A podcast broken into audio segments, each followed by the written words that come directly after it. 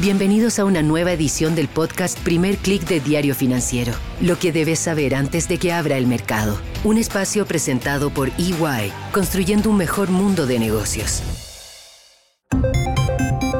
Muy buenos días, soy Marcela Vélez y desde Londres comento con ustedes las noticias que deben saber para comenzar el día.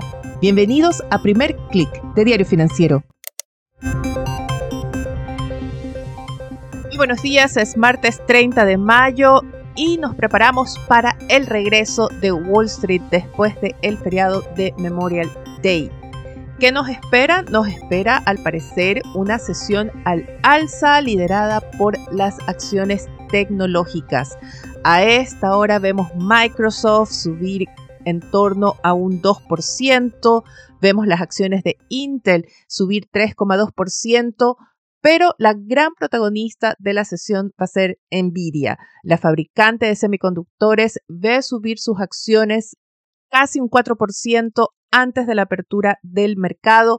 Queda a pocos miles de millones de alcanzar una capitalización bursátil de un billón de dólares. Este es un selecto grupo de empresas y Nvidia se convertiría en la primera fabricante de semiconductores de pertenecer a este grupo.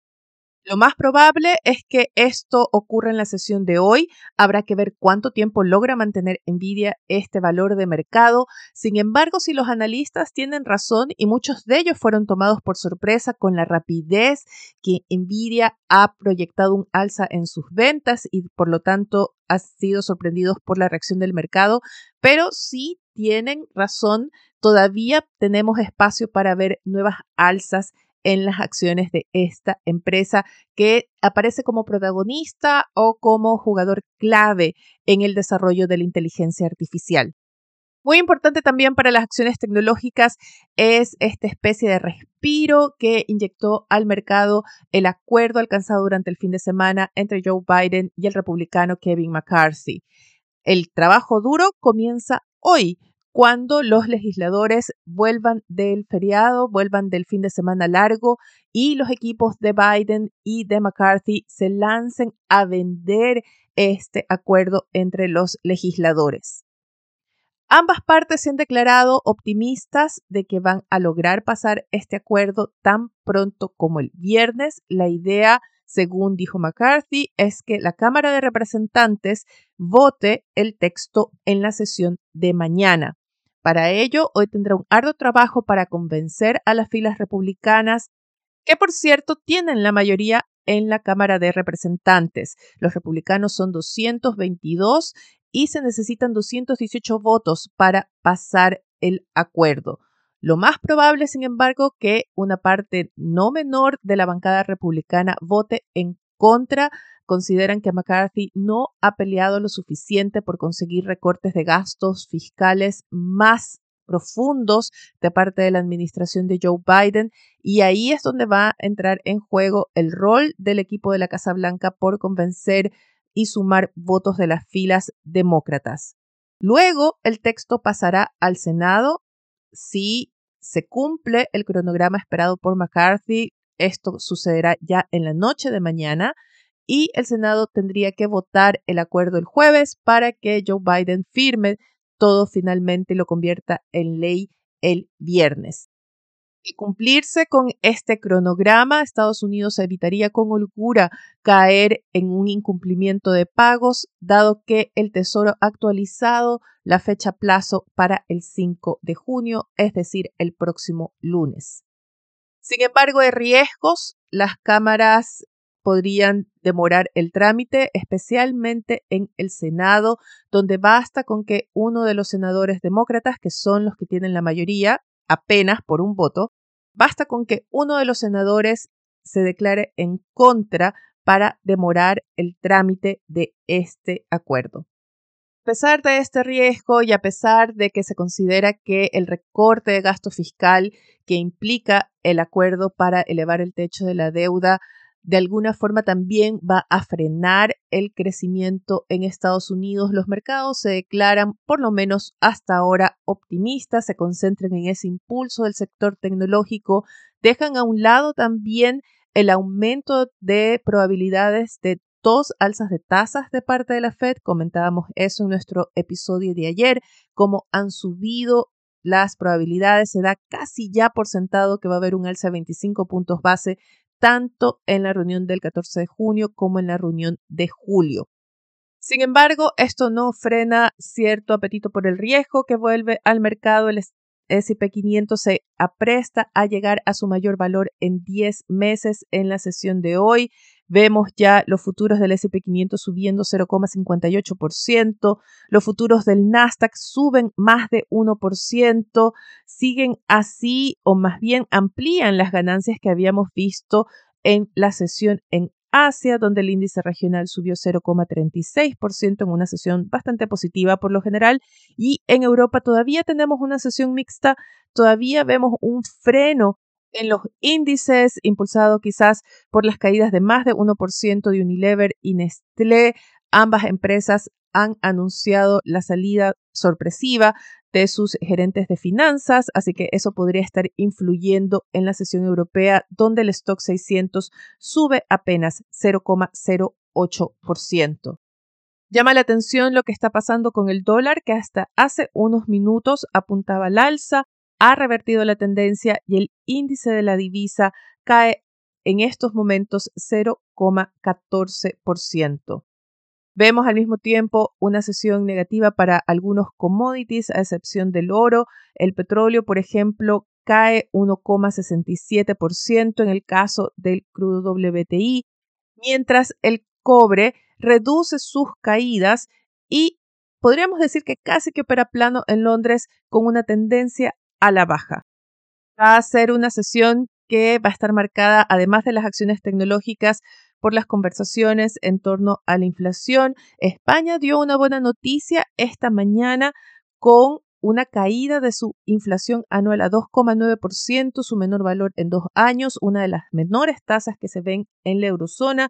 Sin embargo, las expectativas de inflación de los consumidores de la eurozona sorprendieron con una nueva alza. En Wall Street vamos a tener datos de precios de las viviendas correspondientes a abril.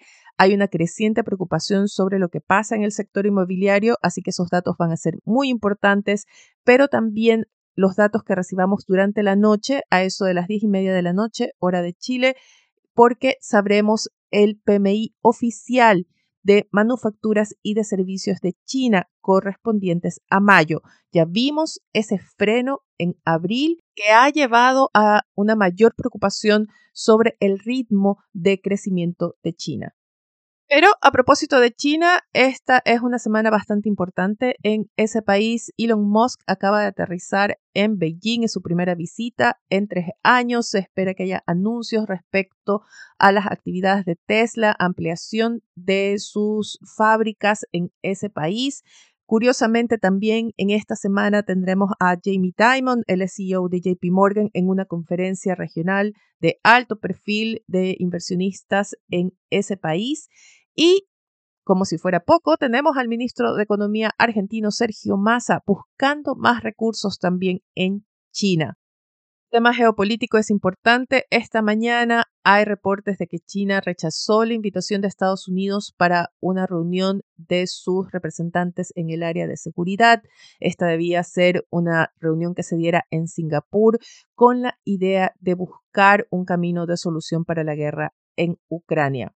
A propósito de este tema, también hay noticias de ataques de drones en Moscú. Se reportan ataques de ocho drones, no habría heridos, pero sería la mayor incursión en la capital rusa desde el inicio de la guerra. Moscú culpa a Ucrania de los ataques, es algo que complica al Kremlin porque reduce la credibilidad de Putin de mantener la guerra fuera de territorio ruso. Hasta ahora no he leído ninguna respuesta oficial de parte del gobierno de Ucrania, pero vale recordar que la capital de Ucrania, Kiev, ha sufrido en los últimos días masivos ataques aéreos rusos, también en ciudades, en áreas de civiles. Seguimos con el tema político, pero esta vez regional. Los presidentes invitados por el mandatario brasileño Luis Ignacio Lula da Silva se aprestan a reunirse en Brasilia. Este encuentro busca relanzar el UNASUR, pero también sirve para, digamos, la rehabilitación de imagen o el regreso del venezolano Nicolás Maduro a la escena internacional. Es el primer viaje regional de Maduro desde 2015 y Sud reporta que el venezolano va a buscar apoyo de inversionistas brasileños, pero sobre todo de Lula para el ingreso de Venezuela en los BRICS. El mandatario chileno, Gabriel Boric, también está en Brasilia para la participación en esta cumbre.